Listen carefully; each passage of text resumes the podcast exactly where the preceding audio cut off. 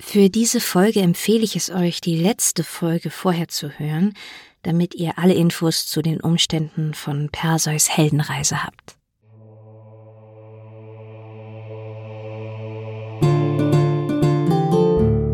Das Chaos und seine Kinder. Griechische Mythen nacherzählt von Sophia Fabian.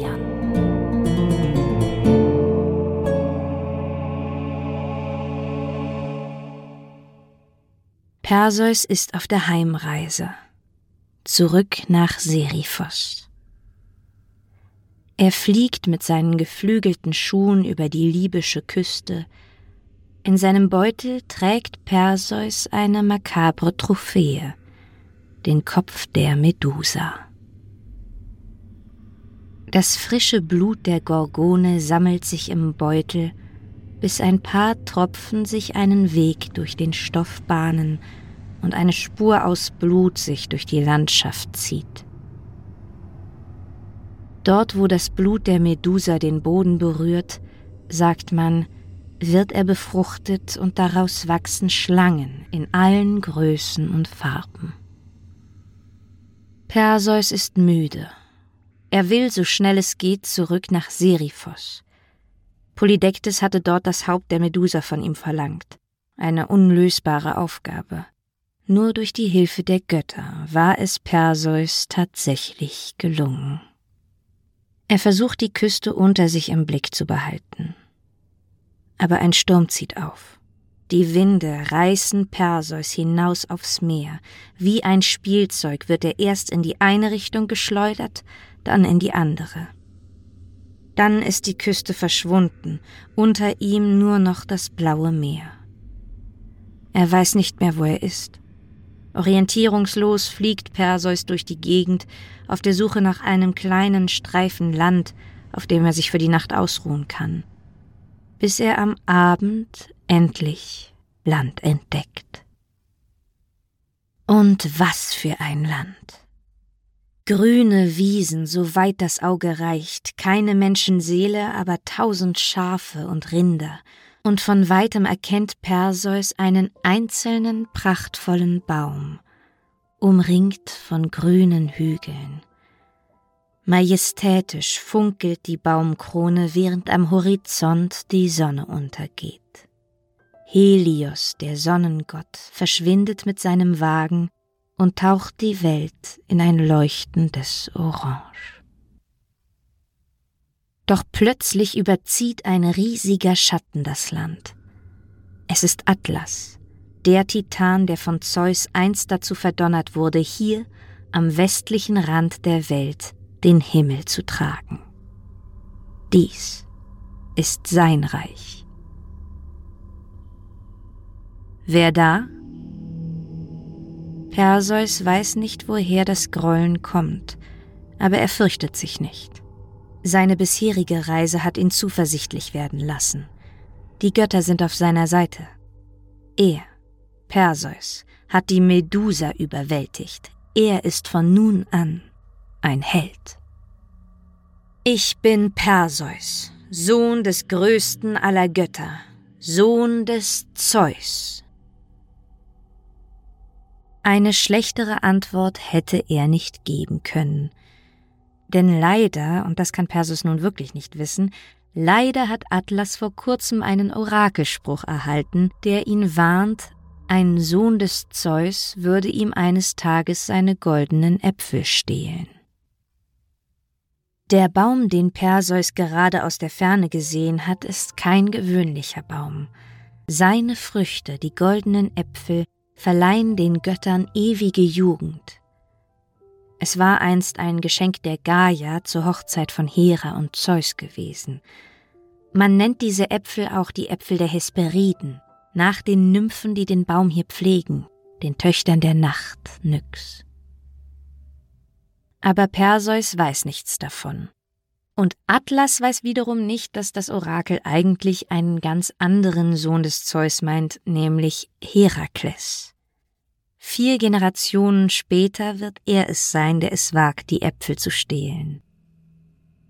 Atlas versucht jetzt, Perseus mit seinen Händen wie eine Fliege zu vertreiben, und Ovid erzählt in seinen Metamorphosen, dass Perseus keine andere Wahl hat, als dem riesigen Titan den starrenden Blick der Medusa entgegenzuhalten. Darum, sagt er, wird der Riese zu Stein. Atlas wird zum Gebirge. Leider ist diese Version der Geschichte aber völlig inkohärent mit einer anderen, die ich später wahrscheinlich gebrauchen werde, wenn es um Herakles geht. In dieser anderen Version ist Atlas, als Herakles Jahre später hierher kommt, noch in seiner alten, beweglichen Gestalt und überhaupt nicht aus Stein. Ich hätte also diese Begegnung des Perseus mit Atlas in dieser Folge einfach weglassen können, aber ich glaube, ihr könnt diese Inkohärenz verkraften, denn wenn alles schlüssig und logisch und kohärent sein soll, dann ist man bei der griechischen Mythologie sowieso an der falschen Adresse. So oder so bringt Perseus Heimweg ihn irgendwann nach Äthiopien. Als er hier an der felsigen Küste entlang fliegt, entdeckt er plötzlich etwas an einer Klippe. Von Größe und Gestalt menschenähnlich. Erst denkt Perseus, es ist eine Statue, doch als er sich ihr nähert, sieht Perseus, dass die Haare der Gestalt sich im Wind bewegen. Nein, das ist keine Statue, es ist eine Frau. Eine atemberaubend schöne, an die Felswand gekettete Frau. Perseus nähert sich behutsam und spricht sie an, fragt, was passiert ist. Sie weint und bringt erst kein Wort heraus. Dann, langsam, beruhigt sie sich und erzählt. Sie heißt Andromeda. Sie ist die Tochter von Kepheus und Cassiopeia. Ihre Mutter Cassiopeia hat es gewagt zu behaupten, sie sei schöner als jede einzelne der Nereiden. Die Nereiden sind die Töchter des Nereus, die Wassernymphen, die hier im Meer leben. Und die so zu beleidigen, das hätte Cassiopeia eigentlich besser wissen müssen. Wütend haben die Nereiden sich bei Poseidon beschwert. Und Poseidons Rache ist hart. Er hat eine Flut über das Land geschickt und ein riesiges Seeungeheuer, das Ketos. König Kepheus, Andromedas Vater, ist zu einem Orakel gegangen, um zu erfahren, wie er die Götter besänftigen könne. So wurde ihm prophezeit, dass er seine Tochter Andromeda dem Ungeheuer opfern muss. Und Andromeda hat noch nicht ausgesprochen, da hört Perseus plötzlich ein Rauschen und aus dem Meer taucht ein riesiges Tier auf. Es ist das Ketos. Und am Strand kommen die Eltern der Andromeda, Kepheus und Cassiopeia, angerannt und sie weinen und klagen, und Perseus fliegt schnell zu ihnen und macht ihnen ein Angebot. Er, Perseus, Sohn des Zeus, Bezwinger der schlangenbehaarten Gorgo, er wird das Seeungeheuer besiegen und Andromeda, die Jungfrau in Not, retten. Aber es gibt eine Bedingung. Er will Andromeda zur Frau bekommen, als Lohn. Ah, und doch noch eine zweite Bedingung, weil ihn, den Sohn des großen Zeus, als Schwiegersohn zu haben, sei ja eigentlich ein Geschenk für die Schwiegereltern. Nein, er müsste auch zum Herrscher über das Land ernannt werden. Dann will er gerne seine Heldentaten vollbringen. Ja, das scheint Kepheus und Cassiopeia ein eher gutes Angebot, viel Zeit zum Nachdenken bleibt ihnen eh nicht, denn das Seeungeheuer kommt Andromeda gerade gefährlich nahe, und so sagen sie zu. Also stellt Perseus sich dem Seeungeheuer und, wie sollte es anders sein, er siegt. Medusas Kopf lässt er zunächst im Beutel, das wäre zu einfach, auch wenn es natürlich beruhigend ist, im Notfall darauf zurückgreifen zu können. Nein, Perseus will kämpfen, mit der Sichel bewaffnet, mit der er Medusa geköpft hat. Er schwingt sich in seinen geflügelten Schuhen in die Luft, sein Schatten wandert über die Wasseroberfläche. Das Seeungeheuer hält den Schatten für den Angreifer und stürzt sich darauf. Perseus ergreift die Chance und stürzt sich mit der riesigen Sichel auf den Rücken des Monsters und rammt ihm die Sichel in die Haut. Das Monster taucht kurz ab und dann wieder auf. Perseus bemerkt, dass die Federn an seinen Flügelschuhen nass geworden sind und nicht mehr gut fliegen. Also begibt er sich auf einen Felsen, der gerade so aus dem Wasser ragt, und als das Seeungeheuer ihn erneut angreift, verpasst er ihm noch weitere Hiebe mit seiner Sichel, bis er es endlich erlegt. Das Ketos wird wie eine Art Wal beschrieben, der mit Muscheln übersäte riesige Rücken geht über in einen Fischschwanz und jetzt ertrinkt es in einer Mischung aus Salzwasser und seinem eigenen Blut. Alle Anwohner waren zum Strand gerannt und haben den Sieg beobachtet. Sie klatschen Beifall. Es ist vollbracht. Perseus erhält Andromeda als Preis und bald wird die königliche Hochzeit gefeiert. Es wird festlich geschmaust und getrunken, und Perseus erzählt den ein oder anderen Schwenk von seiner Heldenreise, wie er die Greien ausgetrickst hat, die Nymphen ihn reich beschenkt haben, wie er es geschafft hat, die Gorgonen zu überwinden. Da stürmen auf einmal hunderte Krieger in den Festsaal. Denn Andromedas Eltern haben Perseus ein wichtiges Detail verschwiegen – eigentlich war Andromeda bereits einem anderen versprochen, nämlich ihrem Onkel, Phineus. Und der findet es gar nicht gut, dass ihm seine Prinzessin gestohlen wird. Seitenlang beschreibt Ovid in seinen Metamorphosen dieses ewige Gemetzel zwischen den Hochzeitsgästen auf der einen und den Eindringlingen auf der anderen Seite, es werden Schwerter geschwungen, Knochen gebrochen, Speere geworfen, der Altar kriegt was ab, Krüge und Töpfe fliegen durch die Luft, man schreit, kämpft, bricht blutend zusammen und stirbt. Und das geht eine ganze Weile so, bis Perseus sich allein von zweihundert übriggebliebenen umzingelt sieht. Phineus und seine Krieger wollen gerade auf ihn losgehen. Da ruft Perseus seinen paar Freunden, die überlebt haben, zu, sich die Augen zuzuhalten. Dann greift er in seinen Beutel und streckt den Angreifern den Kopf der Medusa entgegen. Phineus ist schlau genug, nicht in Perseus Richtung zu blicken. Er blickt um sich und sieht einen Krieger nach dem anderen zu Stein werden. Auch ein Freund von Perseus, ein junger Mann namens Akontheus, hat es verpasst, wegzusehen und wird vom Blick der Medusa getroffen. Astyages, ein Krieger des Phineus, glaubt, er sei noch lebendig und schlägt auf Akontheus ein, die Klinge seines Schwertes klirrt nur, als sie die versteinerte Haut berührt. Er selbst blickt verdutzt um sich und schaut der Medusa in die Augen, die diese Verwunderung mit ihm versteinert. Als Phineus sieht, dass alle seine Männer zu Statuen geworden sind, wirft er sich auf den Boden, will sich ergeben, fleht Perseus an, den Medusenkopf einzupacken. Aber Perseus denkt nicht daran. Er streckt den Kopf der Gorgo in Phineus Blickfeld, so dass auch er zu Stein wird. Ovid erzählt, dass Perseus sich die blutigen Hände im Meerwasser wäscht und, um die Medusa nicht einfach in den Sand zu legen, bettet er den Kopf, natürlich den Blick nach unten gewandt, auf Pflanzen, die er vorher aus dem Wasser gefischt hat. Diese Pflanzen werden also vom Blick der Medusa getroffen und werden plötzlich blass und hart. Es sind Korallen, Lebewesen, und bis heute haben sie die Eigenschaft zu versteinern. Man nennt das Korallenbleiche. Nur dass der Klimawandel den Blick der Medusa überflüssig macht. Perseus und Andromeda haben einen Sohn, Perses. Und als er ein Jahr alt ist, lassen sie ihn als Thronfolger bei seinen Eltern Kephos und Cassiopeia in Äthiopien zurück und ziehen los.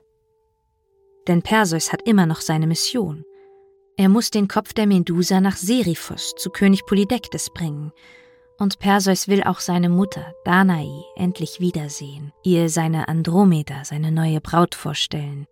Doch als Perseus und Andromeda auf der kleinen Insel Seriphos ankommen, ist Danae nicht zu Hause. Sie suchen und suchen nach ihr und finden sie endlich in einem Tempel, in dem Danae gemeinsam mit Diktis dem Fischer und Bruder des Königs Polydektes Zuflucht gefunden hat. Die beiden mussten sich vor der Gewalt des Polydektes hier schützen. Perseus versteht. Polydektes hat ihn hereingelegt. Perseus hat gedacht, Polydektes will den Kopf der Medusa als Brautgabe, um um die Hand der Hippodameia anzuhalten, aber das ist nur ein Vorwand gewesen, um den jungen und kräftigen Perseus aus dem Weg zu schaffen und sich frei an seiner Mutter Danae zu vergreifen. Wütend macht Perseus sich auf den Weg zu Polydektes Palast. Dort sitzt der König gerade in fröhlichem Gelage und schmaust mit Freunden an seiner Tafel. Perseus stürmt herein und ruft Hier, Polydektes, hier wie versprochen die Brautgabe. Und damit streckt Perseus in geübter Pose der gesamten Versammlung den Kopf der Medusa entgegen. Alle werden sie zu Stein. Perseus triumphiert. Er ernennt Diktis, den Fischer und Bruder von Polydektes, zum neuen Herrscher über Seriphos. Seine wunderbaren Waffen übergibt Perseus wieder dem Hermes, der sie zurück zu den Nymphen bringt, wo Perseus sie einst erhalten hat. Und den Kopf der Medusa schenkt Perseus der Göttin, die seine Hand und seinen Schritt gelenkt hat. Athene. Athene setzt den Blick der Medusa auf ihr Schild und das ist ein äußerst wirksamer Schutz und ein Zeichen endgültigen Triumphs der Göttin über ihre Priesterin Medusa, die es einst gewagt hatte, sich im heiligen Tempel der Jungfrau Athene vergewaltigen zu lassen. Der Vergewaltiger Poseidon wurde übrigens nie wirklich dafür bestraft. Und jetzt schlägt Perseus seiner Mutter Danae vor, zurückzugehen in ihre eigentliche Heimat, nach Argos zurück zu Akrisios, Danais Vater. Er hatte Danae mit ihrem kleinen Perseus damals in eine Kiste gesperrt und ins Meer geworfen. Akrisios wollte so den Orakelspruch abwenden, der besagte, dass sein Enkel, also Perseus, ihn das Leben kosten würde. Perseus ist zwar nicht auf Rache aus, er will nur an den Ort seiner Geburt zurück, doch mittlerweile eilt unserem Helden ein gewisser Ruf voraus. So hat Akrisios davon gehört, dass sein Enkel auf Rachezug im Mittelmeerraum unterwegs ist und beschließt, lieber nicht auf ihn zu warten. Als Danae, Perseus und Andromeda in Argos ankommen, ist Akrisios nicht mehr da. Sie richten sich im leeren Palast ein. Perseus erfährt ein paar Tage später, dass König Teutamides in Larisa gerade große Leichenspiele veranstaltet. Es ist vielleicht Zeit, sich mal wieder zu amüsieren. Perseus will seine Diskuswurfkunst zum Besten geben und nimmt an den Spielen in Larisa teil. Doch als Perseus während der Spiele den Diskus wirft, trifft er versehentlich einen Zuschauer am Kopf und der alte Orakelspruch geht in Erfüllung. Der getroffene Zuschauer ist Akrisios, Perseus Großvater. Er hatte sich in Larisa versteckt. Akrisios stirbt an der Verletzung, und Perseus bringt die Leiche des Akrisios zurück nach Argos und bestattet ihn in Würden im Heiligtum der Athener. Aus Scham, der Mörder des eigenen Großvaters zu sein, will Perseus seine Thronfolge in Argos nicht annehmen. Er gründet stattdessen seine eigene Stadt, Mykene. Hier zeugt er mit Andromeda noch sechs weitere Kinder, Gorgophone, Alkaios, Mestor, Elektrion, Stenelos und Heleios.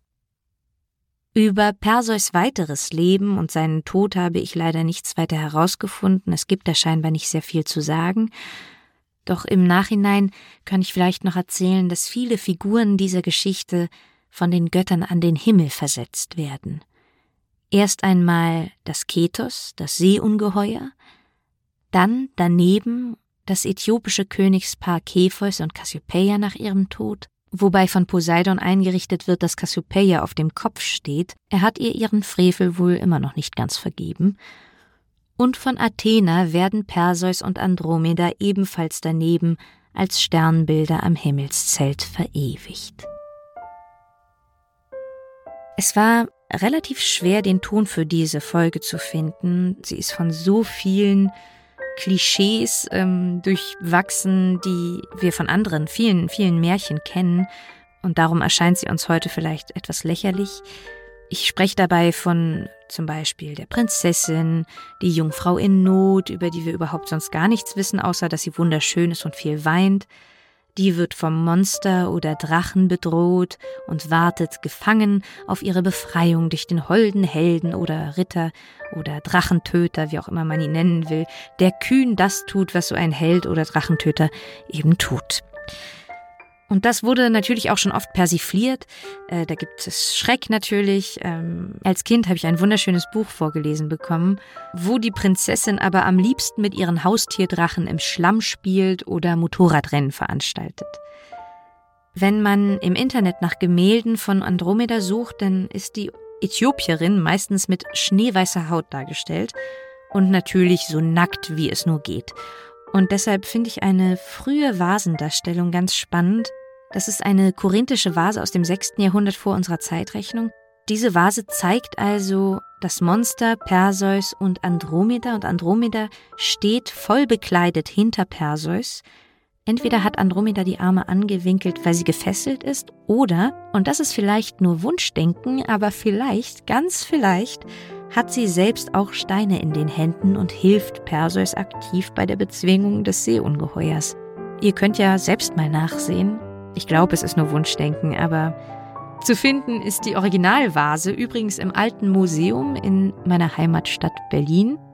Und ich werde natürlich auch ein Bild von dieser Vase auf Instagram und TikTok posten, falls euch das interessiert. Ansonsten mache ich euch auch einen Link hier in die Folgenbeschreibung. Und jetzt bedanke ich mich endlich ähm, in dieser Folge bei Johannes, Annika, Lenja, Jakob, Nico, Axel, Andrea, Kevin, Andreas, Olaf, Thomas und Christine. Vielen, vielen Dank. Wer ebenfalls den Podcast unterstützen möchte, findet einen PayPal-Link in der Folgenbeschreibung. Mein Name ist Sophia. Hiermit bedanke ich mich für eure Aufmerksamkeit. Mögen die Götter mit euch sein.